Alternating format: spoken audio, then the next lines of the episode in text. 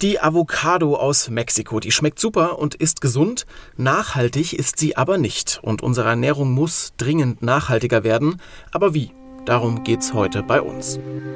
Spektrum der Wissenschaft, der Podcast von Detektor FM.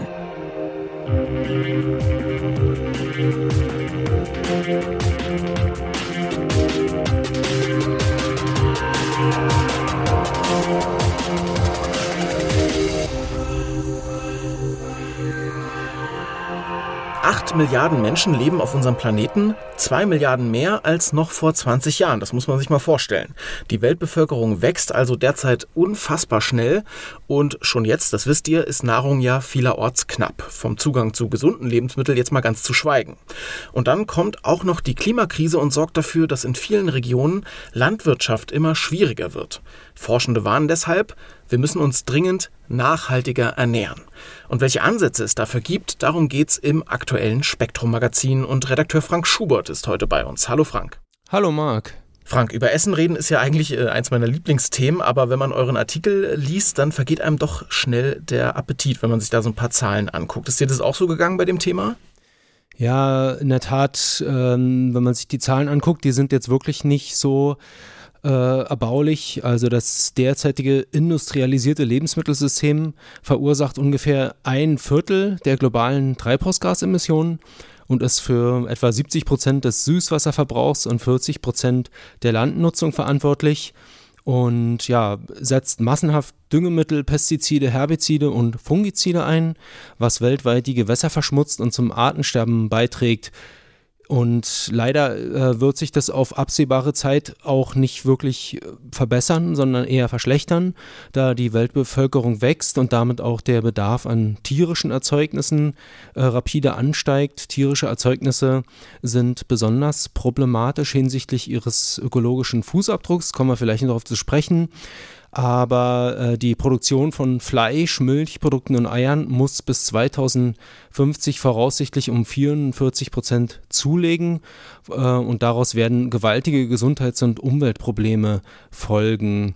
Ähm, und die Urbanisierung und das Bevölkerungswachstum werden wahrscheinlich dazu führen, dass die lebensmittelbedingten Emissionen bis 2050 um 80 Prozent steigen werden. Also das sind alles Zahlen, die jetzt nicht wirklich Hoffnung machen. Hm, also du sagst es ja, die Art, wie wir gerade Essen erzeugen, vor allem in den industrialisierten Staaten, die ist schlecht für den Planeten. Aber auf der anderen Seite brauchen wir eben immer mehr Essen, weil es gibt auch immer mehr Menschen auf der Erde, die ernährt werden müssen. Und schon jetzt haben wir ein Problem, die alle satt zu kriegen. Wie ernst ist denn an der Stelle die Situation eigentlich?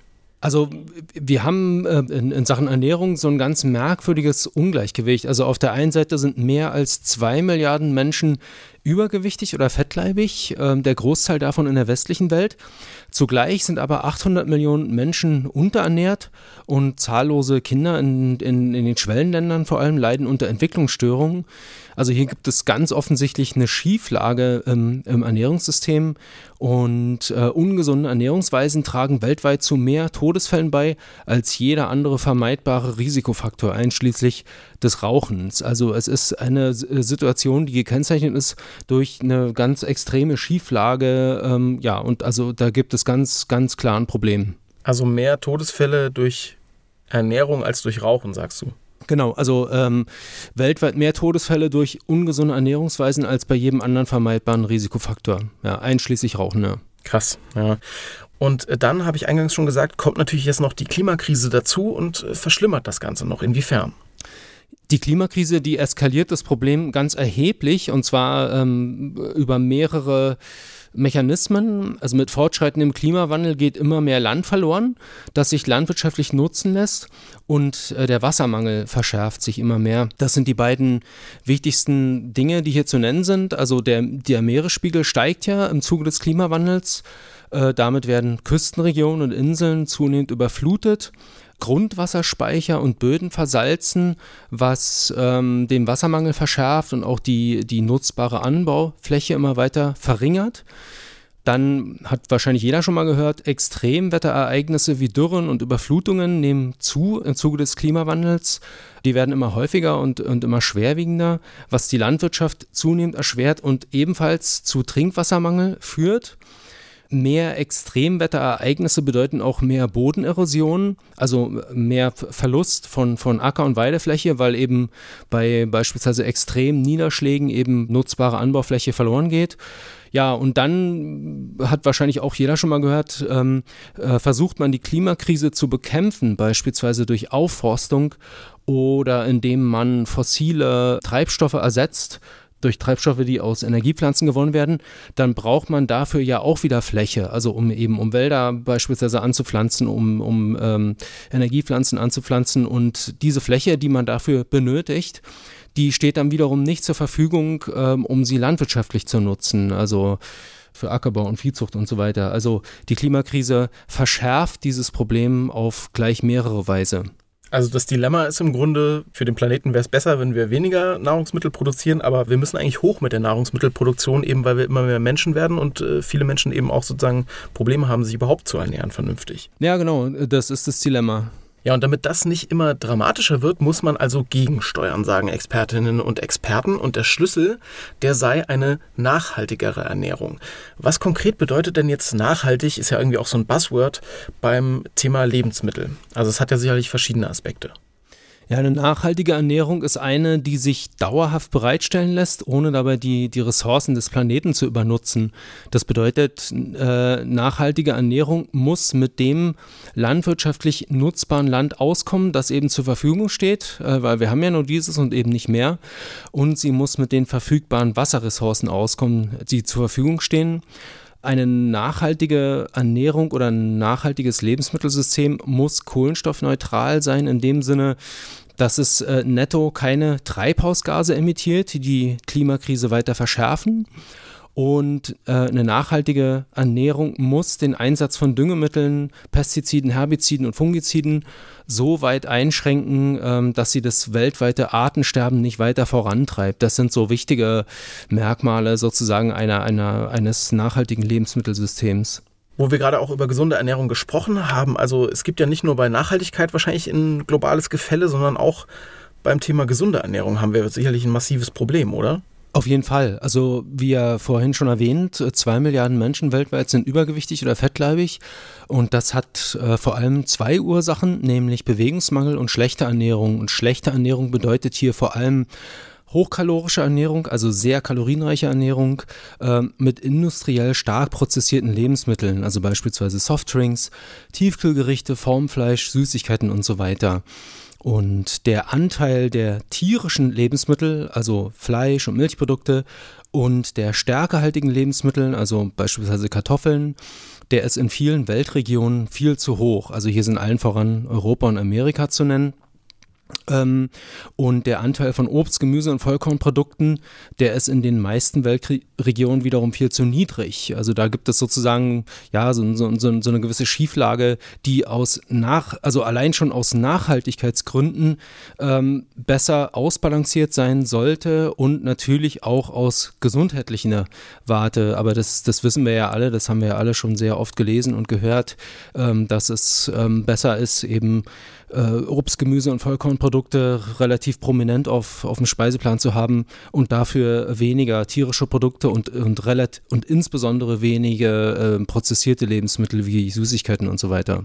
Jetzt weiß jeder, der schon mal im Bio- oder Fairtrade-Laden einkaufen war, nachhaltige Ernährung ist leider auch äh, eine Kostenfrage. Ne? Also ich ist ein bisschen wie so eine Pyramide, finde ich. Also erstmal geht es natürlich darum, dass man überhaupt satt wird, genug zu essen hat. Dann kann man sich vielleicht irgendwann darüber Gedanken machen, ob das, was da auf den Teller kommt, vielleicht auch gesund ist.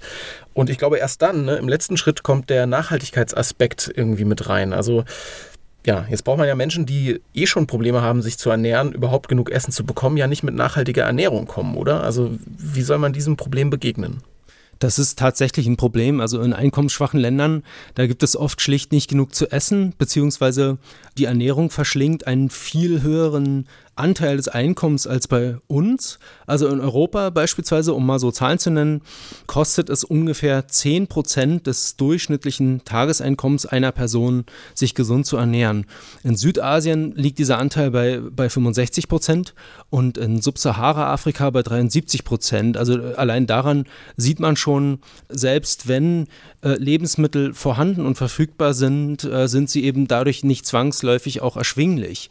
Und in Regionen, in denen ähm, Lebensmittel entweder nicht da sind oder nicht erschwinglich sind, da ist nachhaltige Ernährung natürlich nicht wirklich ein Thema, sondern dort geht es eher darum, überhaupt äh, genug zu essen zu bekommen es ist ja auch so, was, was ja hierzulande ein großes Thema ist, also bei uns in Europa, vegetarische Ernährung, klar, weil eben ähm, Viehhaltung einen besonders ungünstigen ökologischen Fußabdruck hat, aber es gibt eben zahlreiche Weltregionen, wo Nährstoffmangel herrscht und äh, Pflanzenanbau beispielsweise wegen karger Böden oder Wasserknappheit erschwert oder gar nicht möglich ist und da liefern tierische Erzeugnisse oft die benötigten Nährstoffe.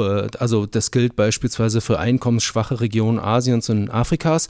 Und dort macht es natürlich auch nicht wirklich Sinn, tierfreie Ernährungsformen zu propagieren. Also wenn das Einzige, was man hat, tierische Erzeugnisse ist, dann muss man das natürlich auch nutzen. Deswegen ja, nachhaltige Ernährung ist tatsächlich schwierig in vielen Weltregionen. Ähm, also es ist dort nicht wirklich ein Thema. Und deswegen möchte die Ernährungs- und Landwirtschaftsorganisation der Vereinten Nationen die gegenwärtigen Empfehlungen für nachhaltige Ernährung bis zum Jahr 2024 prüfen und dann neue Empfehlungen vorlegen, die die Gegebenheiten in verschiedenen Weltregionen besser berücksichtigen und mehr Augenmerk äh, auf die Versorgungssicherheit und die Nachhaltigkeit der Viehzucht legen. Aber eins muss man auch klar sagen in dem Zusammenhang, in den reichen Industriestaaten, also beispielsweise in Europa und in, in, den USA, ist es kein Problem, sich gesund und nachhaltig zu ernähren. Also die Lebensmittel sind da und sie sind auch erschwinglich. Äh, und trotzdem verzehren die Menschen, die in den reichen Industriestaaten leben, zwei bis viermal so viel Fleisch und andere tierische Erzeugnisse, wie es noch nachhaltig wäre. Und das ist eben ganz klar eine vollkommen unnötige Übernutzung planetarer Ressourcen, ähm, die sich leicht vermeiden ließe, weil eben die Mittel dafür äh, vorhanden sind. Mhm. Aber selbst bei uns ist es ja trotzdem so, dass Teile der Gesellschaft auch natürlich Probleme haben, im Bioladen einzukaufen, ja, mit dem Geld, was ihnen zur Verfügung steht. Aber ich weiß, was du meinst, so der, der größere Teil äh, bei uns und in unseren Gefilden, der könnte sich eigentlich gesünder und vor allem nachhaltiger ernähren, ne?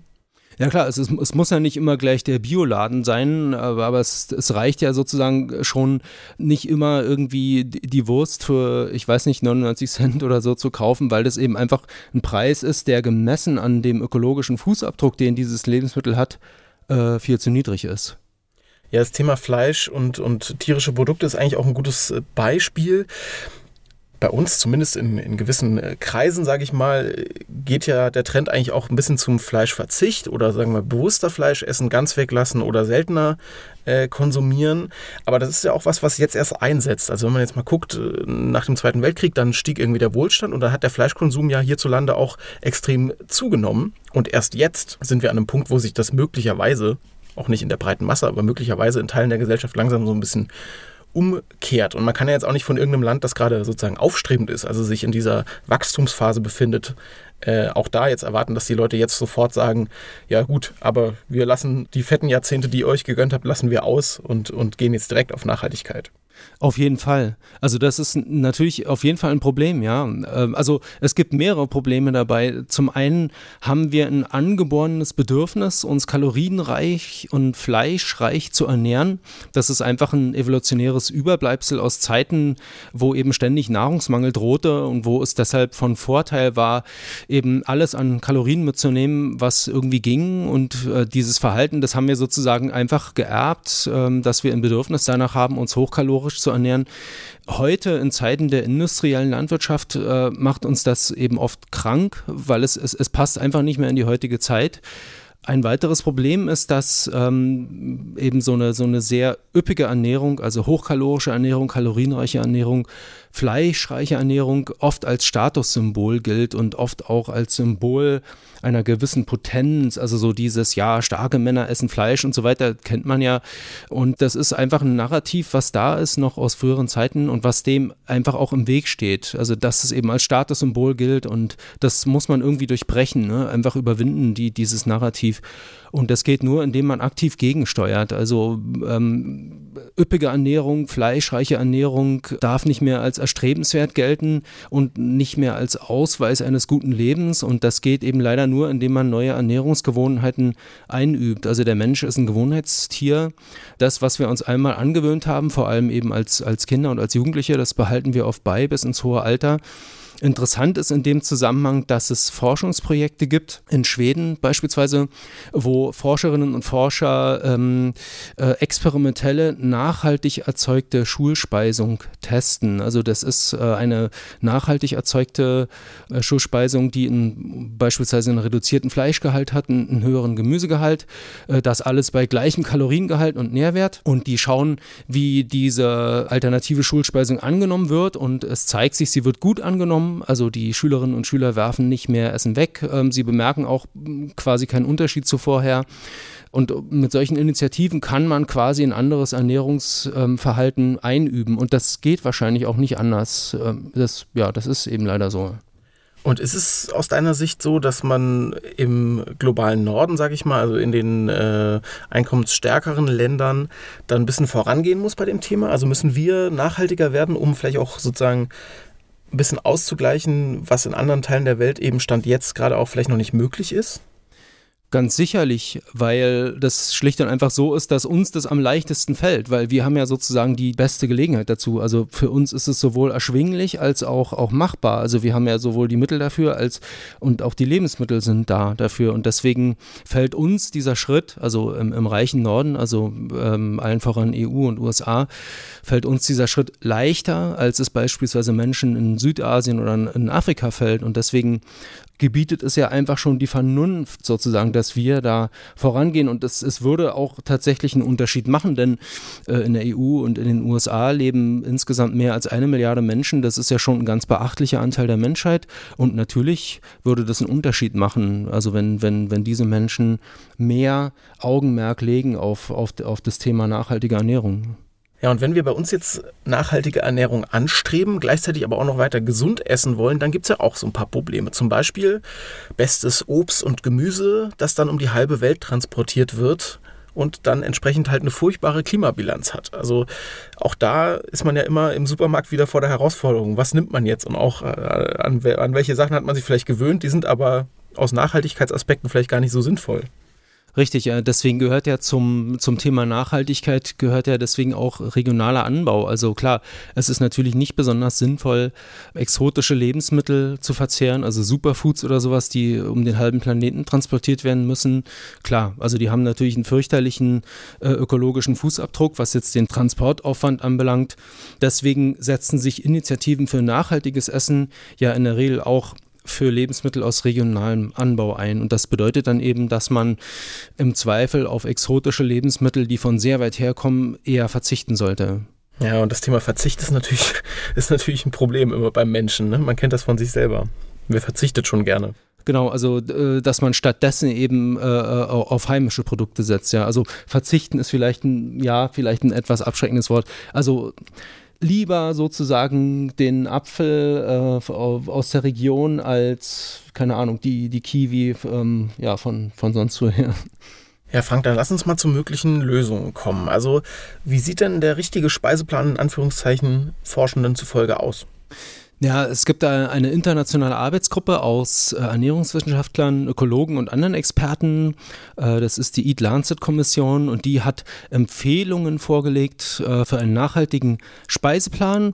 Und dieser Speiseplan gesteht einer 30-jährigen Person 2500 Kilokalorien pro Tag zu und maximal 100 Gramm rotes Fleisch pro Woche. Das ist etwa ein Viertel von dem, was US-Amerikaner tatsächlich verzehren im Schnitt industriell stark prozessierte Lebensmittel, also Formfleisch und sowas, äh, spart dieser Plan weitgehend aus. Und ja, laut seiner Empfehlung solle man sich täglich ernähren von etwa 300 Gramm Gemüse, 230 Gramm Vollkornprodukte, äh, 200 Gramm Obst, 50 Gramm stärkehaltiges Gemüse, äh, 125 Gramm pflanzliche Proteine, 250 Gramm Milchprodukte und 80 Gramm sonstiges tierisches Eiweiß. Also da sieht man schon ein doch sehr deutlich pflanzenbasierter Speiseplan, der eben verglichen mit unseren Ernährungsgewohnheiten mit einem reduzierten Anteil an tierischen Erzeugnissen auskommt.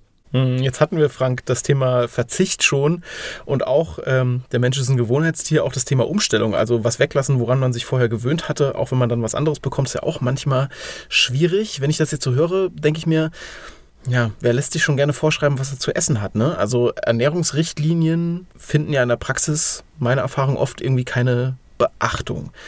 Gibt es denn neue Ansätze, wie man das vielleicht ändern könnte? Ja, das ist in der Tat ein schwieriges Problem. Also das da gibt es wahrscheinlich nicht die eine Methode, die überall und bei allen funktioniert, sondern das muss ein ganzes Bündel wahrscheinlich sein. Also ganz wichtig sind Aufklärung, Informationen, dass man eben aufklärt über den ökologischen Fußabdruck verschiedener Lebensmittel, dass man aufklärt darüber, dass eben Viehhaltung einen besonders ungünstigen ökologischen Fußabdruck hat, äh, einfach deshalb, weil eben äh, die Viehhaltung Biomasse und Wasser sehr ineffizient umwandelt in Kalorien, die vom Menschen verwertbar sind. Wichtig sind sicherlich Vorbilder, die sich nachhaltig ernähren, also beispielsweise Influencerinnen und Prominente und so weiter. Wichtig ist sicherlich auch, ungesunde und nicht nachhaltige Lebensmittel nicht zu bewerben, beziehungsweise die Werbung dafür einzuschränken. Also das haben wir ja in den zurückliegenden Jahren gesehen bei Tabakprodukten. Da hat es ja auch sehr lange gedauert, bis die Werbung da ähm, reguliert wurde. Und wahrscheinlich ist sowas ähnliches auch nötig bei zumindest bei sehr nicht nachhaltigen Lebensmitteln, stark prozessierten Lebensmitteln und so weiter. Ähm, ja, dann wird man irgendwie rangehen müssen, dass man bestimmte Narrative durchbricht oder auflöst. Also beispielsweise dieses eingangs erwähnte Narrativ, dass richtige Männer Fleisch essen. Ähm, solche Narrative machen es schwierig, ähm, dass Menschen sich eben für eine ökologisch nachhaltigere Ernährung entscheiden. Und ja, eine Rolle wird sicherlich auch spielen, dass man neue Ernährungsgewohnheiten regelrecht einüben muss. Also beispielsweise bei, bei diesen erwähnten äh, Forschungsprojekten in Schweden, wo Forscherinnen und Forscher eine nachhaltige Schulspeisung testen und das offenbar auch mit Erfolg. Okay, Frank, dann lass uns zum Schluss nochmal auf was eingehen, was ich eingangs gesagt habe. Acht Milliarden Menschen sind wir jetzt, rasantes Wachstum. Wahrscheinlich werden wir noch in diesem Jahrhundert die 10 Milliarden Grenze reißen. Und Vielleicht ein positiver Gedanke zum Ende. Timothy Lang, der ist Experte für Ernährungspolitik an der City University of London und der sagt bei euch im Heft, es ist möglich, 10 Milliarden Menschen gesund zu ernähren und das ohne die Ökosysteme komplett zu zerstören. Das ist ja erstmal ein schöner Gedanke. Wie denn? Ja, auch da gibt es wieder viele verschiedene Maßnahmen und notwendige Dinge sozusagen.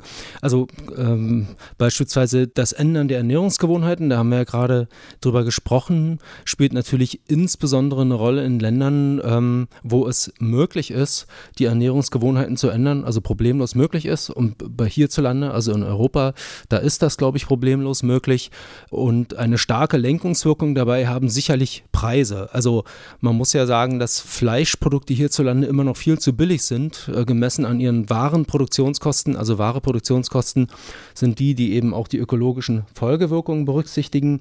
Und wenn, wenn man hier sozusagen realistische Preise machen würde, dann wären Fleischerzeugnisse in aller Regel sehr viel teurer, als sie es tatsächlich sind.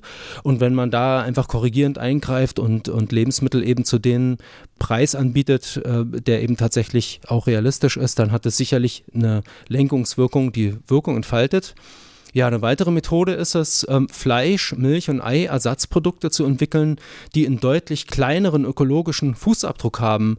Da sind jede Menge Forschungsinitiativen ähm, auf dem Weg. Also da geht es ähm, häufig darum, tierische Proteine von Mikroben in Bioreaktoren produzieren zu lassen. Klingt im ersten Moment merkwürdig, aber ist äh, relativ logisch, weil wenn man das macht mit, mit Mikroben in Bioreaktoren, dann braucht man viel, viel weniger Wasser als in der Viehhaltung äh, und man hat einfach einen viel günstigeren ökologischen Fußabdruck. Das ist Thema auch bei uns im Spektrum der Wissenschaft nämlich im zweiten Artikel unserer äh, Serie über nachhaltige Ernährung. Ja, Lebensmittel regional zu produzieren, um unnötigen Transport und die damit einhergehende Umweltverschmutzung zu vermeiden, das ist auch natürlich ein, ein ganz, ganz wichtiger Aspekt dabei.